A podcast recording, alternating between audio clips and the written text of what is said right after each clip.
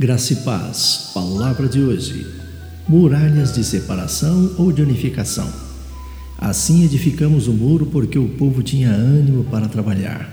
Neemias capítulo 4, verso 6. Olha, os muros dividem. A grande muralha da China foi construída como proteção contra as tribos saqueadoras.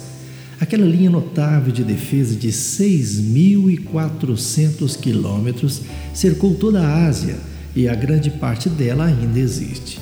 Mas, em contraste, o Muro de Berlim mantinha as pessoas do lado de dentro e não de fora. A sua destruição em 1989 uniu as pessoas numa alegre celebração.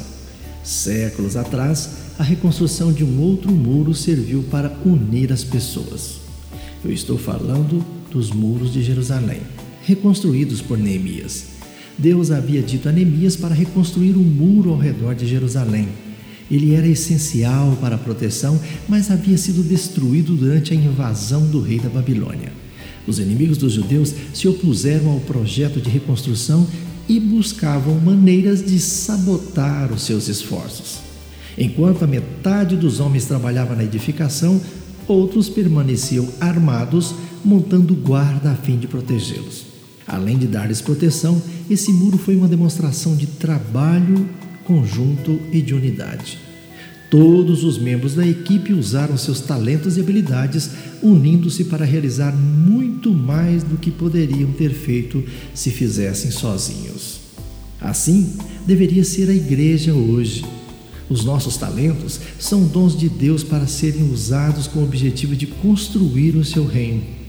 Nós trabalhamos melhor quando trabalhamos em conjunto, mas infelizmente nem todos os cristãos percebem isso.